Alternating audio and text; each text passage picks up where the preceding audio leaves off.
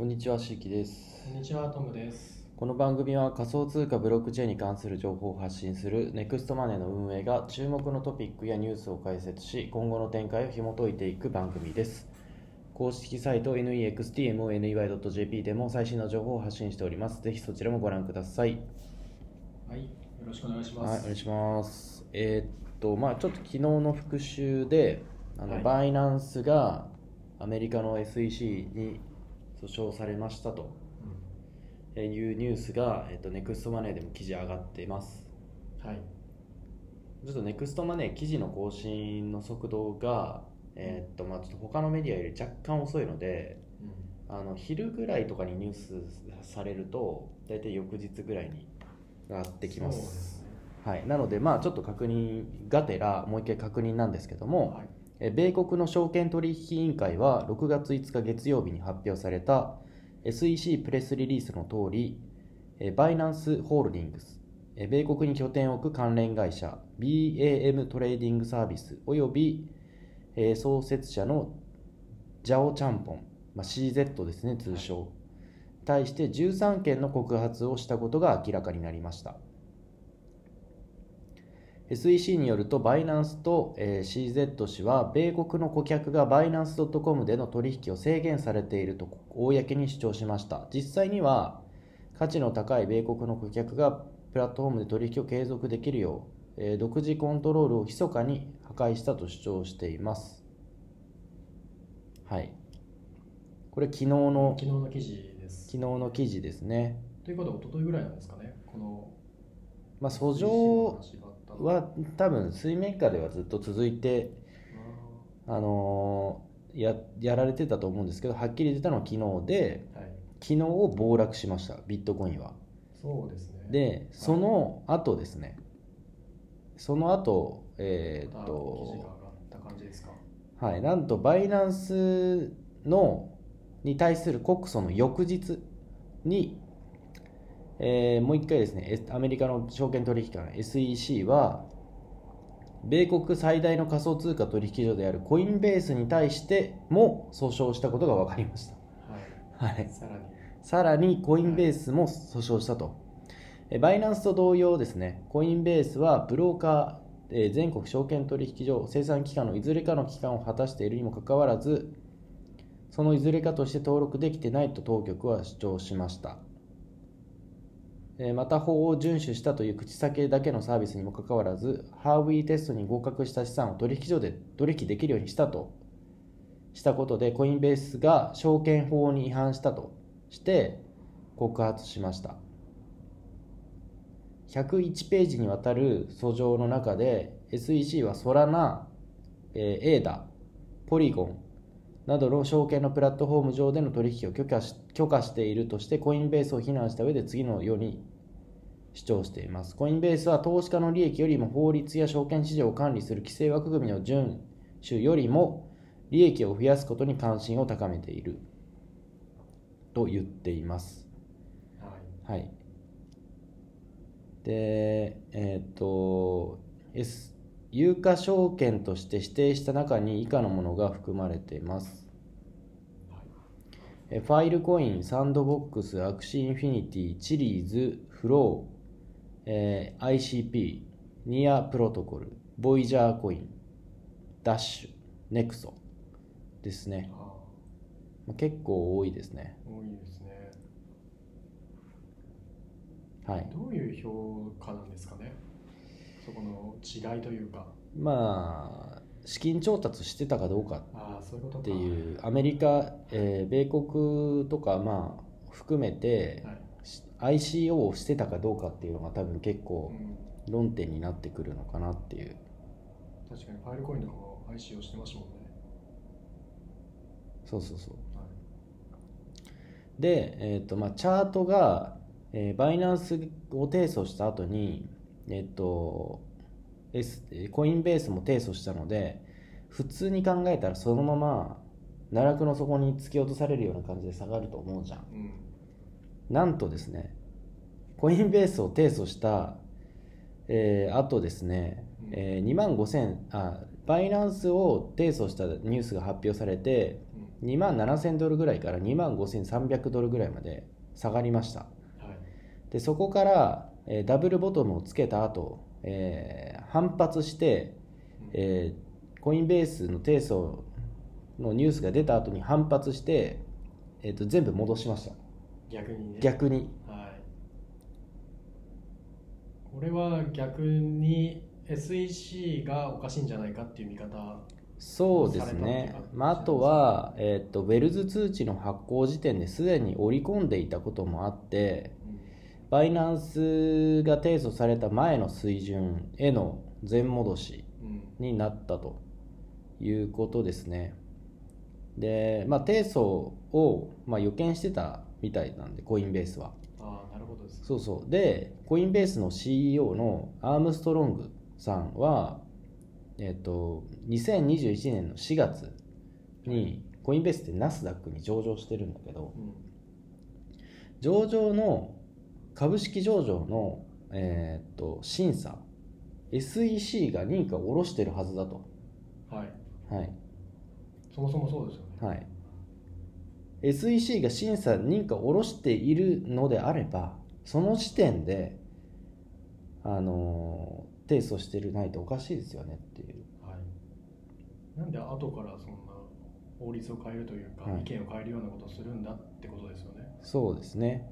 うん。であと、まあ、SEC と SCFTC っていう米商品先物取引委員会はいっていうのがあって、まあ、ここの2つもなんか矛盾していて、うんえー両者の、えー、と意見がまあちょっとずれてるんですよね、まあ、そこも、えー指摘して全面的に争う姿勢を示しています。はい。はい。確かに矛盾してますもんね。うん。矛盾してるんですよ最ね初ナスダックに上場するときにそこで訴えろやっていう話ですもんね。そうそうそうそうまあビットコインになんか多分注目を集めたいんだろうね。ああそれもあるかもしれないですね、他のやつはいりませんと。いうふうなことを言ってるのかもしれないですね。うんはい確かに。はい、でまあそれに関係してですね、えーまあ、リップルの弁護士ですね。XRP がセキュリティではないことを裏付ける複数の新しい文章とリップル社が XRP 訴訟においてこれらの文章を先行して引用できる方法を紹介したことが明らかになりました、えー Hogan Hogan 法律事務所のジェレミー・ホーガン弁護士は XRP が最初の契約の文脈の外ではセキュリティの地位を維持しないことを証明する文書を共有。同弁護士は米国最高裁判所に提出された Slack Technology、えーピラニ事件の法廷資料を共有しこの裁判では当該証券という用語は、えーこれ何看板欺瞞か。欺瞞的。欺瞞的とされる、えー登録届出書に基づき発行された証券を指すと主張。この用語は欺瞞の疑いがある登録届出書に基づき登録されていない証券を、えー法内包する、えー可能性があると主張していますはい。欺瞞的ってすごい言葉ですね。うん。欺瞞だとは言うけど欺瞞的、えー XRP の訴訟はまだ略式判決を受けるには至ってないものの裁判所の判断は被告に有利なものであることが判明しています。はい。XRP 結構あの熱量が高まってきてますね。うん、確かかも優勢ですよね。なんか、うん。記事の内容って全て、そうですね、うん。えー SEC とリップルの数年にわたる法廷闘争はもう最終段階に来ていていつ判決が出るかわからない状況となっております。はい。はい。まあ、なのでちょっと引き続きリップルに関しては、まあ、ニュースを、そう。えー追っていきたいなと、いうふうに。結論出してほしいですね。まあ、結論が出そうになったら、まあ、リップルすごい上がるんじゃないですかね。よね。まあ、それを結構みんな期待して、うん。えーる状況ですよねよね。今は。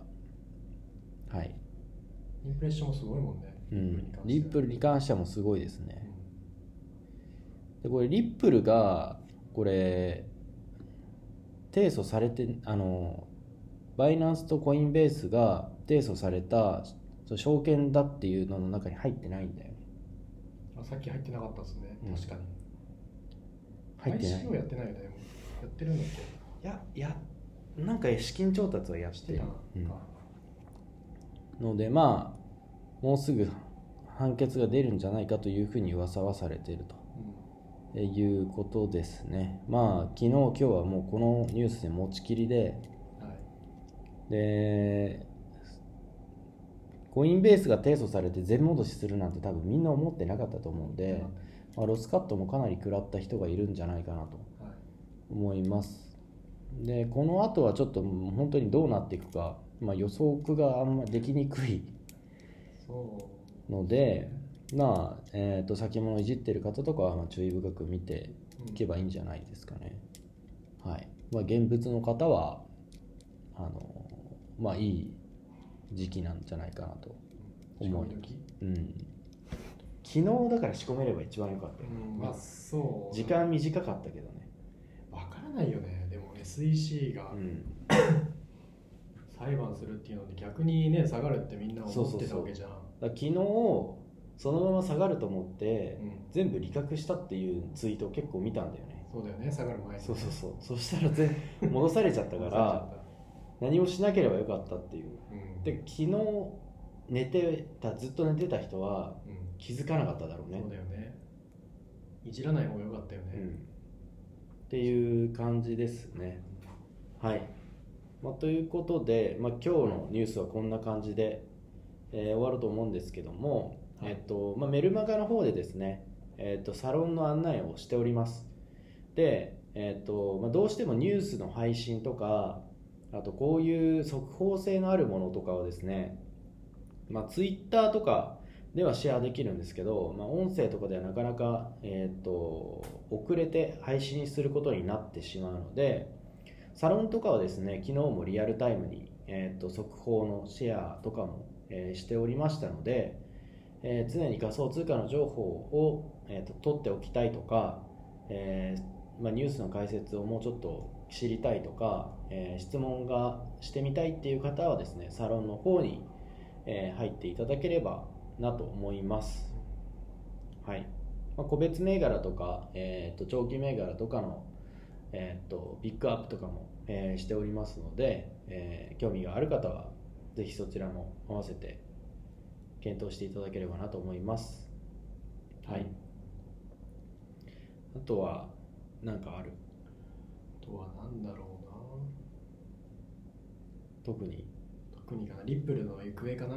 もう リップルのね。まあ自分はね今リップル持ってるからさ、あそうだね、うん。